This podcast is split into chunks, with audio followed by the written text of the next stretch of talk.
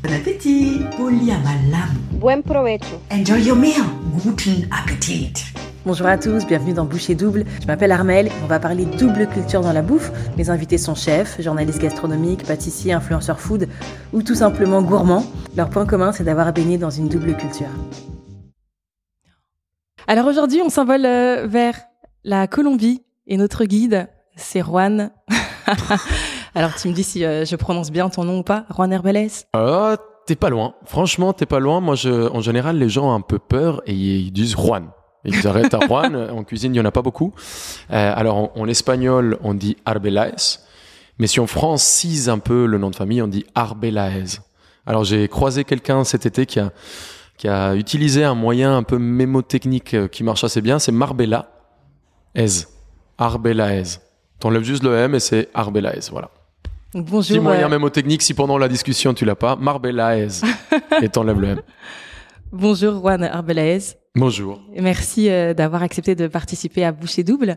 Merci Donc, de euh, m'inviter. Je suis très content d'être là. On va te présenter pour ceux qui ne te connaissent pas. Il y en a encore qui ne te connaissent pas. C'est pas moi qui vais le faire, c'est pas toi non plus. C'est ta maman, Jeannette. Ah bon? Bonjour, c'est Jeannette, et la fière maman de Juan. Et aujourd'hui, je veux vous partager quelque chose que je pense. Ah, N'importe pas ce moment que passe dans la vie, mais quand il arrive la chance de penser à notre Juanito, ou quelqu'un nous demande de pouvoir parler de lui, c'est la lumière et la paix qui me viennent à l'esprit parce qu'il amuse chaque moment de notre existence depuis dès qu'il est né. Vous savez, chaque instant à côté de lui devient une fête. Il est plein de sourires, d'amour et d'expressions continues de joie. C'est leur façon d'être et de comprendre le mystère de sa existence, encadré dans le positivisme qui lui permet d'être toujours présent dans le cœur des personnes qu'il admire dans sa Colombie natale et dans son pays d'adoption, la France. Gros bisous à tous et je pense à toi chaque fois, mon Juanito. Je t'aime très forte. Gros bisous. C'était ta maman, Jeannette? Ouais, vous êtes très fort. Euh, Pardon. Euh, Alors, ma mère, comme vous l'avez vu, est un. J'ai beaucoup de chance. Euh, Je pense que j'ai beaucoup de chance parce que je suis né dans une dans une famille qui est euh, qui n'a pas eu beaucoup d'excès, mais euh, mais qui n'a jamais manqué de rien. Et je pense que j'ai beaucoup de chance parce que une des choses qu'on avait en excès, une des seules choses qu'on avait en excès, c'était l'amour. Et ma mère est une euh, est un espèce d'ange gardien euh, qui a beaucoup d'amour à donner, que des fois même si même si on la connaît depuis très peu, elle elle donne sans vraiment attendre à recevoir. C'est un des rares êtres humains qui a encore cette qualité de de donner euh, sans rien attendre en retour. Et, euh, et en plus de ça, elle a une belle plume et elle sait mettre les mots euh, Mhm. euh, et elle parle français. Oui. Elle parle français assez bien avec son accent qui est assez, euh, qui est très charmant. Et elle est à 8800 km d'ici, donc elle, euh, c'est, c'est, euh, il me manque beaucoup. Et désolé, hein, j'étais un peu ému, c'est Mhm. très touchant. Merci de, de la surprise, c'est très beau. Donc 8800 km, c'est qu'elle est donc en Colombie? Oui, elle est en Colombie, ils sont à Bogota. Euh, moi, je suis né à Bogota, j'ai de la famille un peu partout, mais ma famille euh, proche, euh, ma mère, mon père, ma sœur et mon frère sont à, à Bogota. Ok, tu peux nous dire dans quelle culture t'as baigné? Bah, je pense que j'ai eu la chance de grandir dans une culture euh, de. Il y a une phrase qui, exprime très bien la, l'Amérique latine en général. Euh, je mets la Colombie dedans. Euh, L'Amérique latine est un continent et ce sont des pays auxquels on a coupé des jambes mais qui n'ont jamais cessé de marcher. Je pense que c'est des pays dans lesquels on est dans des situations qui sont des fois un peu particulières, euh, des gens dans des situations plus compliquées que d'autres. Je pense que j'ai pas été dans une des situations vraiment compliquées, mais euh, mais le pays fait que que les choses sont moins simples. Euh, sont moins simples. Je, je le vois maintenant en étant en France. Donc, euh, une fois, quand on est là-bas, pour nous, c'est c'est normal. Mhm. Mais maintenant, en étant en France, on se rend compte que, que les choses sont un peu plus compliquées. Mais il y a une joie de vivre euh, dans les gens. Il y a une joie de dans le quotidien. Je trouve qu'il y a une, une énergie euh, qui est constante, euh, qui est très ancrée en nous.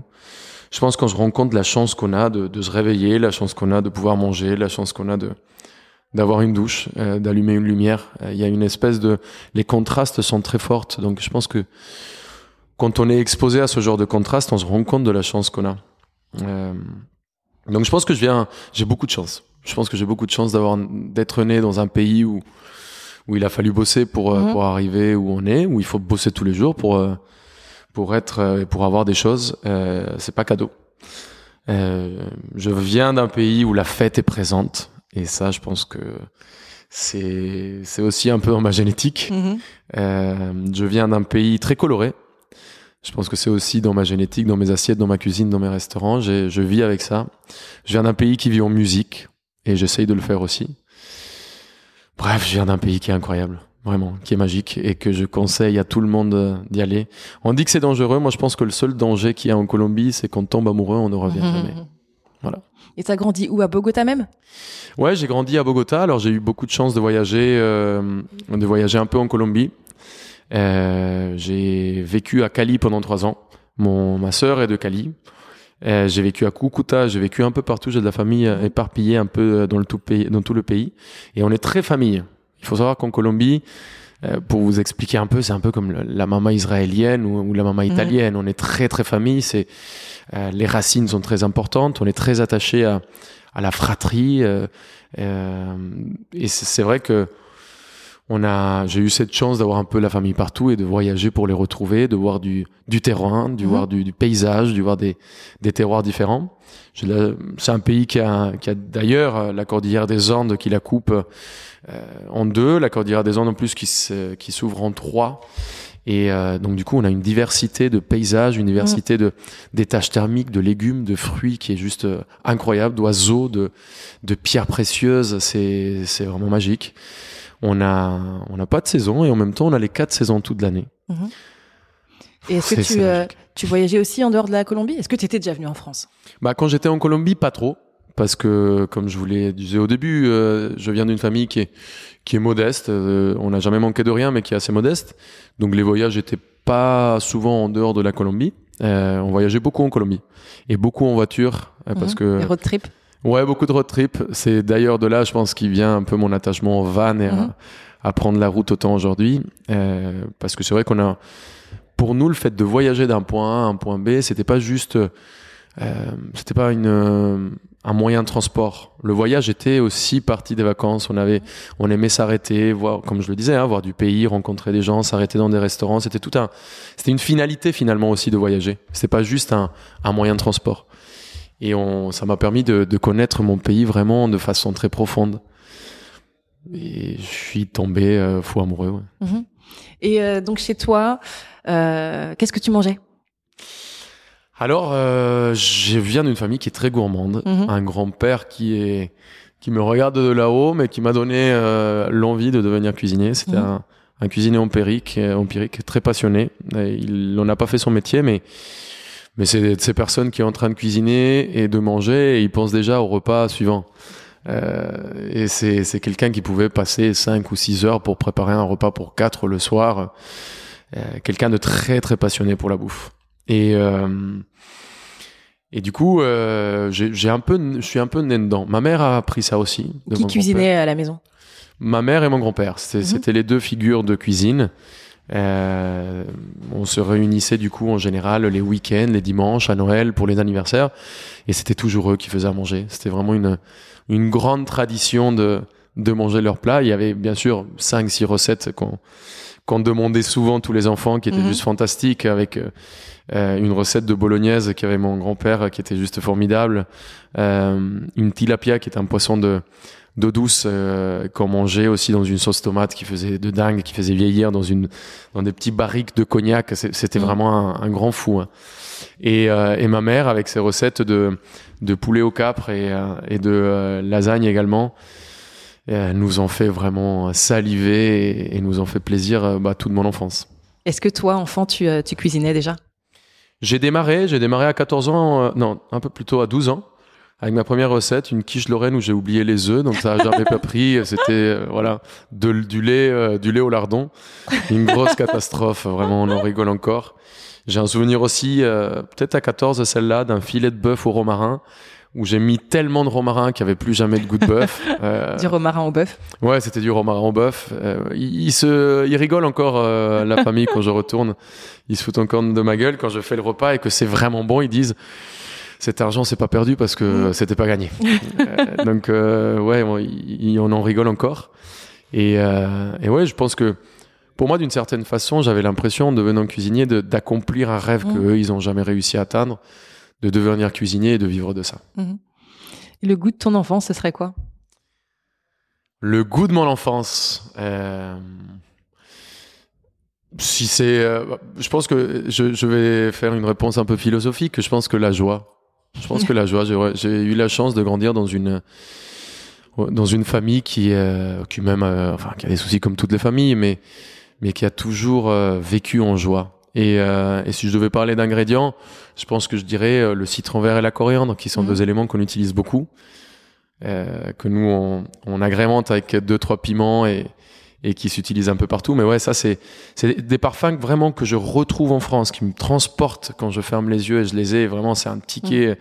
un billet d'avion euh, sans retour. C'est le citron vert et la coriandre quand ils se mélangent sur une planche à découper, je, je peux voyager. Ouais. Est-ce qu'il y a un plat euh, que tu mangeais beaucoup et que, que tu aimes encore beaucoup aujourd'hui?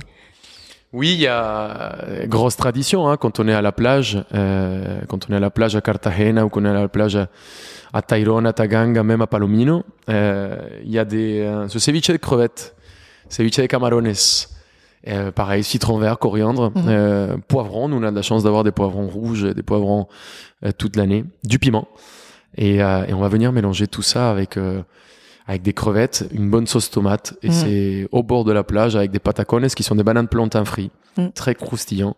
On pose des petits camarones dessus et franchement, c'est, comme je l'ai dit tout à l'heure, la joie. et à contrario, est-ce qu'il y a un plat de ton enfance euh, que tu as tellement mangé, qu'on t'a peut-être forcé à manger et qui t'aurait euh, traumatisé, dont tu veux plus entendre parler aujourd'hui? Alors, j'ai, j'ai eu un plat qui m'a vraiment, vraiment traumatisé, mais qu'aujourd'hui j'aurais réussi à manger. Quand j'étais gamin, mon père m'obligeait à manger de la papaye. Non, j'adore ça. Ouais, mais moi, je, gamin, tu sais, tu fais un, un espèce de, une espèce de fixette. Tu, tu mm. crées un trauma parce qu'on t'oblige à le manger. Mm.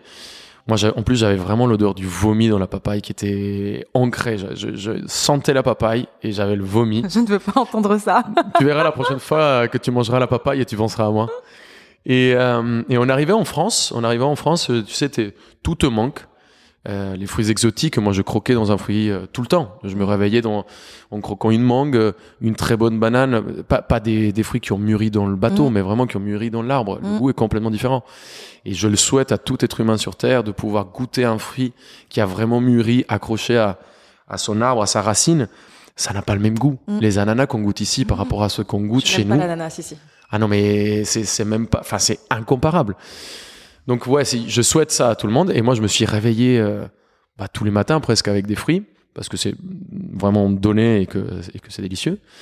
Et, et, finalement, en étant ici après 2-3 ans de pas rentrer chez moi, il y avait la papaye qui me manquait. tu vois, c'est la vie, elle te, te remet un peu à ta place, ouais, t'apprends des leçons. Et je me souviens de, de ce premier morceau de papaye. Euh, j'ai coupé de la papaye, j'ai mis un peu de zeste de citron et du jus, et on l'a fait en dessert. Et je me suis régalé. Et depuis, euh, j'ai un peu remonté ce, ce seul trauma euh, gastronomique, enfin autour de la de la bouffe que j'arrivais pas à dépasser. Et aujourd'hui, j'adore. Mhm. Qu'est-ce qui caractérise la cuisine colombienne pour toi? Euh, Je pense que c'est une cuisine de beaucoup de caractère. Euh, je pense que c'est une cuisine on reste quand même un pays pauvre, hein, donc euh, on a toujours mangé les, euh, les ce qu'on appelle en France un peu les bas morceaux ou les, morceaux de d'une catégorie un peu en dessous, euh, des, cuisines qui tiennent au corps. C'est une cuisine très ouvrière, très généreuse. Il suffit d'aller voir une bandeja paisa dans laquelle, dans le même assiette, euh, t'as du riz, des haricots verts, euh, des haricots rouges, de la viande hachée, du chorizo, du boudin noir, de la banane plantain, un œuf sur le plat, euh, de la couenne de cochon frit qu'on appelle chicharron. Et ça, c'est un plat, vraiment, c'est le mm. plat que tu manges à midi. Donc c'est une cuisine qui tient à corps, c'est une cuisine qui est faite pour euh, pour les travailleurs. Pour donner des forces, hein, des plats roboratifs. Exactement.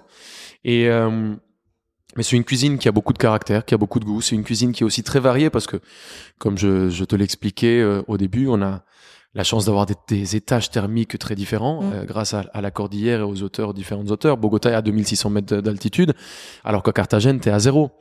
Euh, donc euh, t'as la mer, euh, t'as les t'as les Caraïbes, t'as Mm. l'océan Pacifique, euh, t'as l'Amazonie avec une quantité de piments, de poivre, de racines qui est juste dingue, des fruits qu'on n'a jamais rencontrés, connus, euh, des maniocs, d'ignames, de pommes de terre. On a, je sais pas, il doit y avoir 150, 200, je, je dis une connerie, hein, mais Mm. de types de pommes de terre différents. De la mangue, on en connaît peut-être. Moi, j'ai dû goûter chez moi 25 types de mangues différentes. Mhm. Donc ouais, je pense que euh, si je devais décrire la, la cuisine colombienne, je dirais c'est une cuisine de caractère et de diversité. Mhm. Et qu'est-ce qui la différencie euh, de la cuisine française? Ah bah il y a, il y a une énorme différence. Je pense que en Colombie, euh, on mange énormément pour se nourrir. En France, on se nourrit pour se divertir. Je trouve c'est vraiment un. En France, il y a cette culture. Euh, euh, ce que la Colombie a comme comme religion euh, et, et cet attachement euh, qu'il y a à l'Église un peu pour nous avec ses traditions. En France, c'est la cuisine euh, avec tous ces grandes traditions et tous ces euh, culturellement la, la, la- Pape oui, exactement. Euh, Il y, a, il y a les papes déjà de la cuisine. Il y a des traditions où tu qui, qui sont très ancrées. tu as l'apéritif, l'entrée, les charcuteries, euh, euh, les amuse-bouches. euh, Mhm. euh, après l'entrée, il y a, il y a les plats, il y a le poisson, il y a la viande, il y a les fromages, il y a le pouce-café, il y a les desserts, il y a les, il y a les mignardises, il y a le café. Enfin, il y a une, Mhm. il y a quelque chose de, de très féerique. Euh, donc pour moi, ouais, ici, c'est c'est le summum quand on a envie d'être cuisinier euh, et qu'on arrive à Paris, on se rend compte de la. Alors pendant un certain temps, je pense que la France s'est un peu assis sur ses acquis, mais la France a eu beaucoup de chance, c'est que Paris était tellement un emblème mondial de la gastronomie que des gens du monde entier sont venus essayer de faire leur euh, leurs armes et essayer de faire leur trou un peu ici, ce qui a ramené une nouvelle ère de chefs qui venaient avec des nouvelles cultures, des nouvelles traditions, des nouvelles techniques, des nouveaux produits. Et Paris est devenu euh, donc une mecque aussi de la de la créativité avec la bistronomie, avec euh, euh, parce qu'il y avait les grands gastronomies, la, la grande gastronomie avec euh, Paul Bocuse, avec les trois gros, avec euh, Michel Bras, avec et, et derrière il y a cette nouvelle euh, génération euh, qui, qui arrive avec une ouverture d'esprit un peu différente. Euh, je, je pense notamment à Yves Condeborn, euh, Iñaki, euh, derrière il y a Septime, tous les nouveaux Mm. gastros qui, qui se sont créés. Donc ouais, je pense que il y a il y a, il y a vraiment, euh, pour moi, la France, euh, enfin, au niveau de gastronomie, c'est c'est un des nucles mondial de où les, choses se passent et où il faut être. Et avant d'arriver, c'était quoi pour toi le Attention, je dis Paris, mais euh, je vais me faire taper par, tout, euh, par tous les gens aussi en province, Mhm. mais aujourd'hui, partout, tu manges bien en plus en France. Tu as une, une espèce de, de nouvelle ère aussi où tu vas.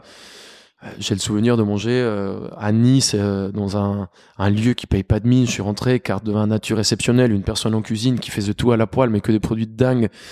Euh, j'ai non vraiment, je pense qu'aujourd'hui en France, il y a une euh, il y a une nouvelle ère de cuisine euh, qui, qui est très très cool avec des des nouveaux euh, des nouveaux horizons un peu différents qui sont très sympas à découvrir. Tu disais que tu es arrivé à 18 ans. C'était quoi pour toi avant le goût de la France? Qu'est-ce qui représentait la France Bah, on Tu te arrive disais, je vais aller en France, je vais aller manger. euh, Bah, on arrive avec beaucoup de clichés aussi. Hein. Mm. Je pense que euh, il y a des clichés qui sont vrais. Je pense que les clichés, euh, même s'ils sont des clichés, ils se sont basés quelque part. Donc, euh, non, nous on pense euh, le français est un peu, un peu froid, euh, un peu fâché. Je pense que cette image vient surtout de un peu le parisien parce que ça se perd vite hein, quand tu pars un peu dans le sud. Mais, euh, mais un peu fâché, un peu, un peu ronchon et un peu dur à- d'accès mais en même temps euh, très pointu, euh, très euh, euh, très passionné, euh, très euh, et en même temps euh, ça reste quand même un cliché parce qu'une fois qu'on qu'on creuse un peu, c'est un peu comme l'artichaut, il y a une croûte dure mais des cœurs moelleux à l'intérieur. Euh, auquel on s'attache très vite. Et la, la preuve c'est que je suis venu pour faire juste mes armes. Je voulais rester deux ans et ça fait 16 ans que je suis là. Mhm. Euh, je suis pas prêt de quitter. J'ai euh, j'ai 13 restos, euh, à peu près 300 employés, dont beaucoup de Français. Mes meilleurs amis sont français. Euh, ma famille, même si elle est en Colombie, je pense qu'aujourd'hui j'ai aussi une famille ici, qui est une famille forcément pas de sang, mais un peu d'âme. Et, Mhm. et, et oui, je pense que ça serait injuste de dire que ce cliché, ouais. Mais euh, le goût de la France, dans le sens. Quel plat représentait la France pour toi? Bah, je, euh, c'est marrant, mais moi, je, la France, j'ai toujours, euh, je suis très vite rentré un peu dans la gastronomie et dans les trois étoiles et dans le, Mhm. le truc très poussé. Donc euh, cette idée de la soupe à l'oignon, les escargots et le foie gras était, euh, même si je l'avais un peu en tête, c'est pas exactement ce qui me faisait triper. Moi, je, très vite, je suis tombé un peu sous sous le charme de la cuisine d'un de chefs très créatifs et très inventifs. Pour moi, le mon rêve, c'était Gagnère. Euh, en je, je me souviens en Colombie, j'avais ces livres, ces bouquins, et, et je feuilletais, je me, je me disais, je rêve d'un jour pouvoir euh, manger, rentrer, pousser une porte, euh, être plongeur, sortir les poubelles dans un resto euh, euh, comme celui-là, rue Balzac. Il s'avère que j'ai réussi à travailler là-bas et, et faire un an, et que aujourd'hui, bah, avec euh, le chef, on, on se connaît et on se côtoie, et c'est c'est vraiment un des, une de mes plus grandes fiertés. Et ça reste même aujourd'hui pour moi une un des emblèmes et une des, euh, des figures de la gastronomie et de la de- de- à la pointe de la créativité euh, culinaire. Donc, euh, ouais, pour moi, je pense que j'avais un, un œil un peu hors des clichés pour le coup. Mhm. Je voyais la cuisine plus plus inventive et plus créative que ça. Euh, la cuisine française pour moi et Paris, c'était un peu le lieu où tout le monde venait se battre pour avoir sa place. Donc ouais, j'avais un œil un peu différent de ce que les clichés. Je, je voyais pas le, le le français avec son béret et sa baguette sous le sous le bras. C'était Mhm. j'étais un peu loin de ça. Est-ce qu'il y a des traditions euh, typiques vraiment de la Colombie dont tu peux nous parler qu'on connaît pas tellement en France? Euh, ouais, on en a plein. Euh, là, il commence à faire un peu froid, on s'approche un peu de Noël. On a une tradition que vous allez trouver complètement folle. Euh, on est des grands producteurs de cacao. On mange du chocolat, du chocolat chaud notamment. Et on met des morceaux de fromage frais dans le chocolat chaud. Comme des, on, on a un fromage qui s'appelle queso campesino, qui est comme une mozzarella, mais sont moins, euh, moins humide à l'intérieur. C'est assez sec. C'est un peu comme le, un peu comme le halloumi. Entre le halloumi et la mozzarella, c'est ce fromage qui fait un peu, un peu tweak tweak Mhm. dans la dent. Et ce fromage, on le met dans le chocolat. Et ce sucré salé du chocolat, Donc, le chocolat fromage- fondu dans le Ou, vraiment un chocolat chaud. Imagine la tasse de chocolat chaud chez Angelina. Et ben nous, on balance des morceaux de fromage dedans. Ça, c'est une des grandes traditions un peu tarées qu'on a chez nous, mais qui sont juste fantastiques. Les Lillois ou les gens du Nord pourraient comprendre. Oui, oui, oui. euh, ceux qui mangent du maroilles euh, au matin avec le Mm. café, euh, vous n'allez pas nous critiquer. Euh, on a quoi d'autre comme tradition complètement tarée? On mange. euh, on a, si, el Dia de las Velitas, qui est assez, assez canon. On verrait. euh, autour de Noël, nous, on est très croyants. Et c'est vrai qu'autour de Noël, c'est un peu le, le moment où le pays entier est un peu en fête. Donc c'est là où les plus grosses traditions euh, autour de la nourriture existent parce que c'est un moment d'union. Et ça commence le 16, euh, le 16 décembre, du 16 jusqu'au 24. Mhm. On accompagne un peu la, la venue de Jésus euh, au monde. Et tous les jours, il y a un repas qui est organisé euh, par la famille. Et c'est vrai que c'est des moments euh, de tradition qui sont très, très ancrés. Et qu'est-ce qu'on mange pendant ces repas? Bah, notamment le chocolat chaud avec le, le fromage. On va manger tamales. Tamales qui sont des. Euh, c'est une espèce de pâte de maïs qu'on va venir envelopper. On met en général de la volaille, des œufs, euh, des pois chiches, un peu de cumin. Et on va envelopper le tout dans des feuilles de bananier et ça se cuit vapeur. Donc là, c'est vraiment la feuille de bananier qui Mhm. vient parfumer, le tout. Il y a beaucoup d'épices, c'est très goûtu. Et, euh, et ça, c'est vraiment un- une des grosses traditions. Beaucoup d'éléments à base de farine de, de manioc, farine de, euh, de plantain. On a los buñuelos, euh, qui sont un, un petit pain frit euh, très gourmand avec beaucoup de fromage. Euh, pan de bono, pan de un peu dans le style. euh, Il y a beaucoup de Brésiliens en France. euh, Ça va parler peut-être plus aux gens dans, dans l'esprit d'un pain de queijo. Mm. Voilà, c'est un peu dans cet esprit. Et, euh, et on a la lechona aussi, qui est un cochon euh, confit entier euh, qu'on farcit avec euh, de la viande euh, qu'on va reassaisonner. C'est c'est confit et, et on cuit ça en général dans le four du boulanger. La peau elle est extrêmement croustillante. On peut le couper avec une assiette. Tout est, est hyper crispy. Voilà, ça c'est les grandes traditions de, de Noël en Colombie. Et qu'est-ce qu'on boit à Noël? Ah, beaucoup déjà. et, et on boit beaucoup de rhum. on boit beaucoup de rhum. On est, on n'a pas la culture de vin. On n'est pas des grands producteurs de vin parce que comme on est euh, dans, dans la ligne de l'équateur, c'est un pays des tropiques, donc l'humidité qui est un des grands ennemis de la vigne. Euh, si vous voyez, vous baladez un peu en Bourgogne, à Châteauneuf-du-Pape, euh, dans le pays de la Loire, c'est des terroirs qui sont assez arides, assez secs, pour éviter que les champignons euh, et les maladies viennent s'accrocher. Nous, euh, vraiment, c'est c'est une c'est un gangbang de maladies et de et de champignons pour euh, pour la vigne parce que euh, c'est l'humidité, c'est vraiment les tropiques, c'est la la chaleur, l'humidité, les Mm. mosquitos. euh, bref, euh, c'est pas vraiment ce qu'il y a de plus idéal pour pour la vigne. Donc euh, beaucoup de cannes, beaucoup de, de rhum, beaucoup de d'aguardiente qui sont des eaux de vie à base d'anis.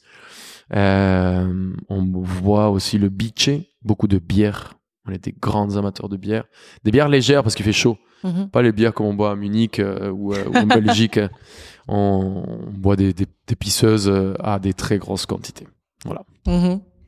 Et comment on passe à table en Colombie? Est-ce que tout le monde mange en même temps? Euh, Est-ce que quand il y a combien de repas par jour? En général, il y a trois. Mhm. On est très attaché à des petits déj salés. Euh, on n'est pas trop sucré. On mange beaucoup d'œufs. Euh, huevos fritos, huevos revueltos, huevos con hogao. Euh, on va manger des un calentado. Calentado, ça c'est exceptionnel. Euh, en général, les dimanches, quand on a la gueule de bois, on ouvre le frigo et il y a tous les restes de la semaine. Donc il y avait un peu les lentilles, un peu de riz, un peu de viande hachée.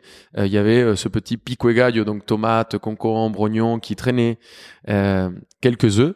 Et en fait, on va venir faire un espèce de wok, sauter tout ça, bien croustillant. On balance deux œufs dedans. Et ça s'appelle calentado, qui veut dire réchauffer, en gros. Mhm. Et ça, c'est vraiment le repas de gueule de bois euh, qui existe euh, le dimanche euh, et qui te remet un peu les, les niveaux à zéro. On a également le, le caldito levantamuertos. Ça, c'est exceptionnel. J'ai oublié de cette tradition. Caldito, c'est bouillon. Levantamuertos qui réveille les morts. Donc, quand t'es très, très bourré, vers Mhm. 6 heures du mat, 5 heures du mat, il y a un bouillon avec tous les os euh, du bœuf qui est fait. Donc, c'est un bouillon qui a euh, beaucoup de protéines, beaucoup de nutriments parce que tu, tu euh, vraiment, tu viens extraire tout le collagène et tout ce qu'il y a dans les, dans les os qui est servi avec du citron, de la coriandre, mais c'est vraiment un bouillon, donc ça t'hydrate en plus. Mhm. Donc euh, on dit que c'est c'est un peu la, la raison pour laquelle ton âme revient au corps. C'est c'est le caldito levanta muertos. Tu bois ça, tu peux aller travailler. Ça dépend parce qu'en vrai on boit beaucoup. tu peux aller te coucher et te réveiller un peu moins mal le lendemain. Mais ouais, comment on passe à table en Colombie? On passe à table. On n'est pas très attaché euh, à des à, des traditions très ancrées. On, on peut manger debout, euh, on peut grignoter beaucoup dans la rue. On a on a une tradition de cuisine de rue qui est assez euh, assez ancrée avec les empanadas, avec les patacones, avec les chicharrones, avec notamment les les pan de bono, pan de yuca, tout tout autour du euh, des farines, des, des pains euh, très diverses et, et ça dépend de la région dans laquelle on est. Euh, avec les ceviches, avec vraiment on a une, une culture de rue qui est qui est hyper cool et hyper euh, hyper ancrée dans les villes. Et ton plat feel good aujourd'hui, il est plutôt français ou colombien? Bah, ça dépend du moment. C'est une question tendancieuse, je trouve. Tu vois, le feel good, là, en ce moment, qui commence un peu à refroidir. Euh, J'aime bien, en rentrant le soir, faire des espèces de bouillons avec beaucoup. euh, je balance de l'ail, une vieille carcasse de une carcasse que- qui traîne de dimanche, euh, carcasse de volaille, euh, de l'ail, du thym, du gingembre. Je fais cuire ça euh, pendant une heure. Je passe au chinois et derrière, je vais cuire dedans des légumes, euh, un peu d'orge ou un peu de lentilles. Et euh, pareil, c'est- je trouve que c'est des bouillons qui te remettent un peu, euh, un, un peu de chaud au cœur. Mhm. Et surtout, tu fais un peu le plein de défense immunitaire, ça te réchauffe. Euh, c'est là où tu commences un peu à tomber malade. Donc euh, ça, c'est un peu le plat feel good quand il commence à faire froid. Euh, si c'est euh, en rentrant de soirée euh, à 3-4 heures, c'est un bon plat de pâtes, hein, rien de plus efficace. Euh, pas trop cuite, je me fais en plus, je me prends la tête quand je rentre tard le soir. Je vais vraiment faire euh, sauf euh, frire un peu l'oignon, un peu l'ail, Mhm. déglacer avec un peu de vin blanc, balancer ma concassée de tomates de qualité que je fais moi-même, faire 3 bien réduire. Mais vraiment, je, je peux être très chiant, hein, je peux être très chiant et faire. Moi, j'aime bien quand les, les pâtes sont bien, même quand, tu rentres à 4 Mhm. heures du matin. D'ailleurs, en général, euh, si on est deux ou trois ou quatre à rentrer et qu'on décide de faire à bouffer, euh, ils sont toujours. Tout le euh, monde te remercie. ouais. bah, pas au début, tu sais, ils sont impatients parce que euh, t'as un peu la fringale du, euh, du bourré. Mm. Mais une fois qu'ils goûtent à la fin, ils disent que l'attente valait la peine. Mm. Euh, donc ouais, ça dépend le, le plat feel good. Mhm. Euh, mais voilà, en ce moment, c'est, je dirais les bouillons. euh. Mhm. Est-ce qu'il y a un plat colombien que tu cuisines, que tu maîtrises, mais que tu vas remixer un peu à la française? Écoute, il y a une recette qui est devenue un peu un- une signature euh, et qui est pas un plat colombien que je refais à la française, mais qui est un plat français que je refais à la colombienne. Et qui est, euh, tu sais, ce fameux canard à l'orange qu'on faisait à la tour d'argent, le canard au sang. Euh, je suis parti de cette recette et j'ai remplacé l'orange par du tamarin. J'ai rajouté un peu de piment et de la citronnelle et, dedans et, et un peu de coriandre. Mais pour le coup, la cuisson et toute la technique est un peu la même. On est, on est sur une base de gastrique. On récupère le sang pour lier la sauce. Euh, c'est juste que à la place du jus d'orange, je, je mets du tamarin. Ce qui est génial, c'est que le tamarin apporte une acidité qui est assez intéressante. Euh, au lieu de poivrer, euh, je vais venir ajouter le piment.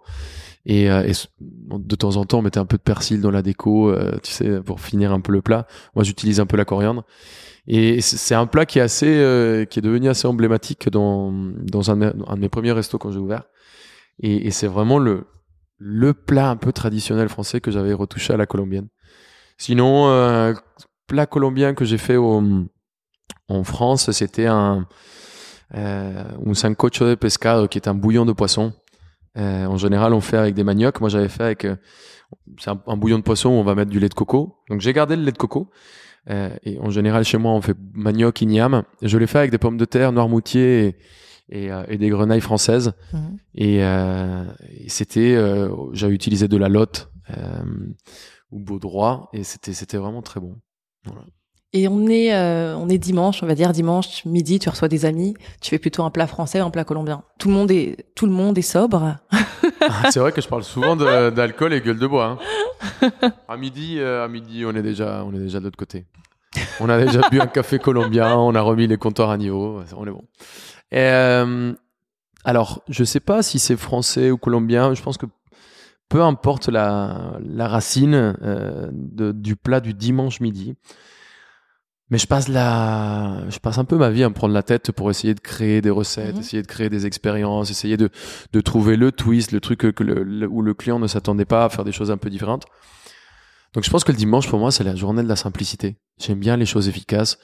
Euh, D'ailleurs que je cuisine ou que je sois reçu, euh, moi Mhm. on peut pas plus me toucher quand je suis invité un, un dimanche qu'un poulet rôti avec des patates qui sont Mhm. confites dans le gras, juste de l'ail, un bon euh, bouquet de thym et basta quoi. Je trouve que c'est ces recettes les plus simples Mhm. qui ont qui ont en général le plus de d'efficacité dans les cuisiniers parce que on passe nos vies à se prendre la tête.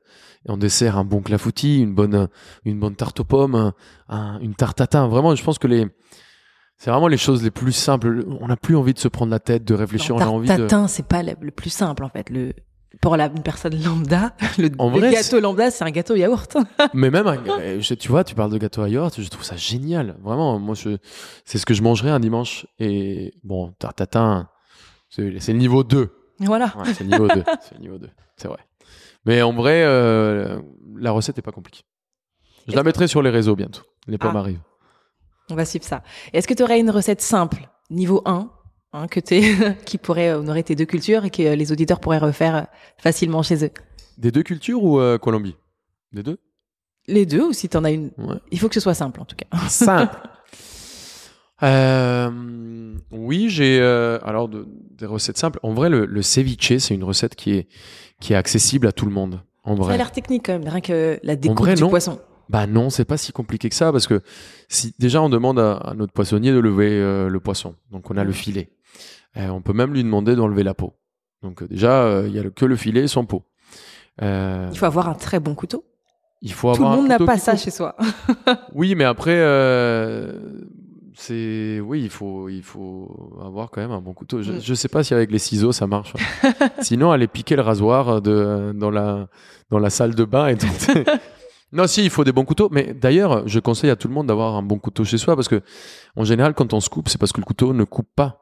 Parce qu'on doit forcer, parce que le geste n'est pas net, parce qu'on est obligé de, on galère un peu. De- Mm. Quand on a des couteaux qui sont bons et qui sont bien aiguisés, en général, on se coupe pas. Mm. Faut faire attention quand même, parce que quand on se coupe, on se coupe bien. Mhm.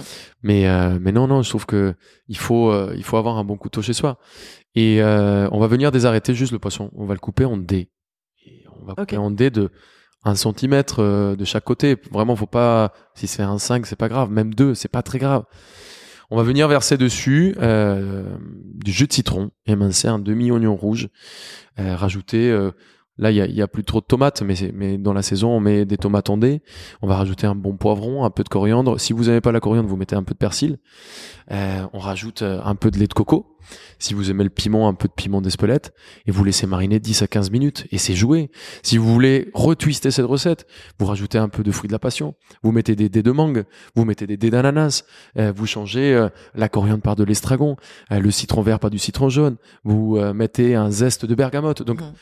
Quoi qu'on ait à la maison, la base, elle est simple. Mm. En vrai, la base est très simple. Et après, on a un univers à découvrir qui est assez dingue. On peut rajouter de la grenade, des figues. En vrai, c'est euh, c'est une recette qui est géniale une fois qu'on qu'on maîtrise parce Mm. que ça va ça va hyper vite. Et c'est une recette qui se mange froid. C'est une recette qui peut. Alors nous, euh, aujourd'hui, on fait des assaisonnements minutes parce que moi j'aime bien la texture du poisson cru. Mais, euh, mais chez moi, euh, on le fait la veille et on le Mhm. laisse mariner parce qu'on Mhm. mange pas le poisson cru chez moi. On le, on le fait cuire dans le jus de citron et on le laisse toute une nuit. Donc le lendemain, les, cli- les clients, pas les clients, mais les invités arrivent. On a Mhm. juste à poser sur la table et se régaler. Je vais te- tester, c'est euh, c'est mon défi là de des prochains J'ai envie jours, de le ceviche. J'ai hâte de voir. On va passer à la dernière partie de ce podcast, c'est le match euh, France-Colombie 2022. Je vais te proposer des éléments et tu vas me dire euh, si tu le préfères euh, colombien ou français. Je sens que je vais me faire des ennemis là. Et tu peux euh, bien sûr justifier, t'expliquer. Ok. Le café. Bah, colombien. Là, c'est quoi cette question? Il n'y en a pas en France de toute façon, donc c'est simple. Euh, on peut pas faire de. Alors, en France, il y a la vigne, et en Colombie, il y a le café. Mhm. Voilà. Tout est dit. Le fromage. Dans le chocolat, le colombien, mais, mais pour tous les autres, le français, 100%. Et en plus, euh, j'aime euh, non seulement la, la qualité des fromages, mais aussi euh, cette diversité, cette variété qu'il y a en France. Mhm. C'est exceptionnel. Les épices. Colombienne, Mhm. on a une variété de dingue, ouais. Le Et les poivres notamment de dingue. Le chocolat. Le chocolat pour la production, euh, le cacao en Colombie, mais on a des très très grands chocolatiers en France et j'ai beaucoup de très bons amis chocolatiers, dont mon papa adoptif Pierre Hermé. Donc euh, pour la pour le produit la Colombie, pour la production et la transformation le français. Ariaco Ariaco. ou Pulopo. Ah, ça dépend. Ouais, elle est trop dure celle-là. Elle est trop dure parce que pour le coup, la, la Colombie, c'est mon pays de, de cœur, c'est là où je suis né, c'est mon pays de sang. Mais la France, c'est quand même mon pays d'adoption. Et, et si je suis resté, c'est parce que j'ai été très très bien accueilli, que j'aime énormément ce pays. Et que la poule au pot reste quand même dans un de mes péchés mignons. Donc, euh, euh, je dirais que du lundi au mercredi, euh, Ariaco, et du jeudi à dimanche, la poule au pot. Pardonne-moi, je parle pas du tout espagnol. Pas de souci. Cazuela de Cazuela de frijoles Ah, cassoulet et frijoles, c'est parfait, tu parles très bien. ou cassoulet. Là, je, mon père va me tuer. Cassoulet. Ouais, le cassoulet, euh, le cassoulet, quand il est bien fait, il est juste dingue. Il y a un truc en plus dans le cassoulet. Euh, la cassoulet et frijoles, c'est vraiment les haricots rouges avec le cochon qui est confit, un peu parfumé, c'est vraiment très bon. Le cassoulet, il y a tout, quoi. Il y a vraiment tout. Euh, ce canard confit, il y a, il y a la saucisse dedans, il y a cette chapelure euh, dessus, il y a le croustillant, il y a plus de texture, il y a... Ouais, cassoulet. Friand ou empanadas? Empanadas. Con ajicito, avec la sauce piquante. Aguar... Aguardiente ou pastis? En vrai, en vrai le pastis. L'aguardiente, c'est dégueulasse. tu, tu- tu bois ça pour te torgnoler très vite et rentrer en boîte et danser comme un fou jusqu'à 5 heures. En vrai, euh, tu ne bois pas de l'aguardiente parce que c'est par plaisir. Alors que le pastis, t'es dilué dans l'eau et en plus, tu bois de l'alcool et tu bois de l'eau. Donc, euh, tu le payes un peu moins le lendemain. Donc, je dirais pastis. Carlos Vives ou Patrick Fiori? Oh, Patrick, c'est un copain en plus. euh, et Patrick, je t'aime beaucoup. ouais, je t'embrasse. euh, euh, on a une passion pour la Corse tous les deux. Euh, mais Carlos Vives, je suis né avec. Encanto mi tierra, Carlos Vives. Tu veux nous fredonner un petit, euh, Non, mais c'est vrai. En un plus, petit air j'ai fait, euh, j'ai j'ai fait la, la voix d'un personnage de Disney dans le dernier film de Disney de Noël qui était sur la Colombie qui s'appelle Encanto. Mhm. Et la chanson, elle a été faite par, par Carlos Vives. Et franchement, c'est, moi, c'est, je- il, me- il me fait pleurer, tu vois. C'est un truc avec lequel je suis grandi, j'ai Mhm. grandi. Donc, euh, c'est extrêmement touchant. Je peux pas. Encanto. Je la mets. Elle est où? Carlos Vives. Noche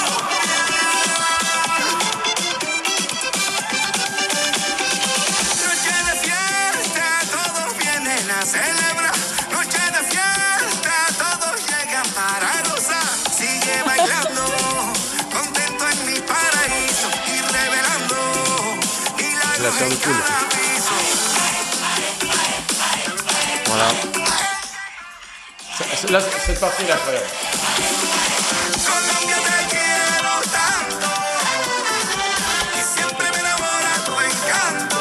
Incroyable. J'ai la chair de poule. en fond.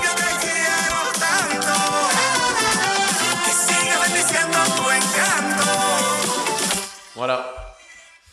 Mais Patrick, on t'aime. On reste en musique Shakira ou Mylène Farmer? Ah, Shakira, euh, j'ai pareil, c'est même si elle fait de l'évasion d'impôts, tu resteras Shakira. Shakira, Shakira, c'est une des personnes qui a fait le plus pour notre pays, qui est, qui est vraiment la Colombie était euh, que euh, drogue, terrorisme, armes et Mhm. danger. Et c'est grâce à, à des personnages comme Shakira qu'on a été autre chose. Grâce à Juanes avec la camisa negra, grâce à, à Carlos Vives. Donc, c'est des personnes que, que nous, on admire autant que Colombiens quand on grandit et qu'on est personne, parce qu'on se dit, euh, euh, si, si les gens venaient dans notre pays voir la beauté que c'est, euh, ils seraient vraiment convaincus. C'est juste que ils étaient euh, 8 ou 10 euh, entre Escobar et tous les grands noms que vous connaissez à ternir l'image de 48 millions d'habitants qui, qui vivent dans la joie et la bonne humeur et qui ont un pays juste incroyable. Donc des personnages comme, comme Shakira, on peut que les admirer. Donc euh, ouais, je peux pas... Là, je peux pas, c'est Shakira sans Tu, réfléchir. tu connais Mylène Farmer? Oui, je connais ses chansons, donc mais j'ai pas grandi avec, donc euh, c'est même. Je mets du Mylène Farmer dans les Yaya Party quand il faut. euh, je vois une table euh, et j'ai 10 filles qui veulent fêter et danser sur la table. Je sais que Mylène Farmer, c'est Mhm. voilà, ça marche. Derrière, j'enchaîne avec Shakira et ça éclate. Paris ou Bogota? Paris Bogota. Voilà, et c'est un dessert que j'ai transformé. euh, C'est un. J'ai revisité le Paris Brest Mhm. et Paris Bogota. Impossible de choisir aujourd'hui. Comme je te l'ai dit, hein, je, mon sang est colombien, mon âme est un peu français. J'ai été adopté par un pays incroyable. Je pense que ma richesse vient des deux. Comment on dit bon appétit euh, en espagnol? Buen provecho. Merci Juan. Merci à Merci beaucoup. Y buen provecho a todos. Merci d'avoir écouté cet épisode de Boucher Double. On se retrouve aussi sur Instagram, Boucher Double Podcast.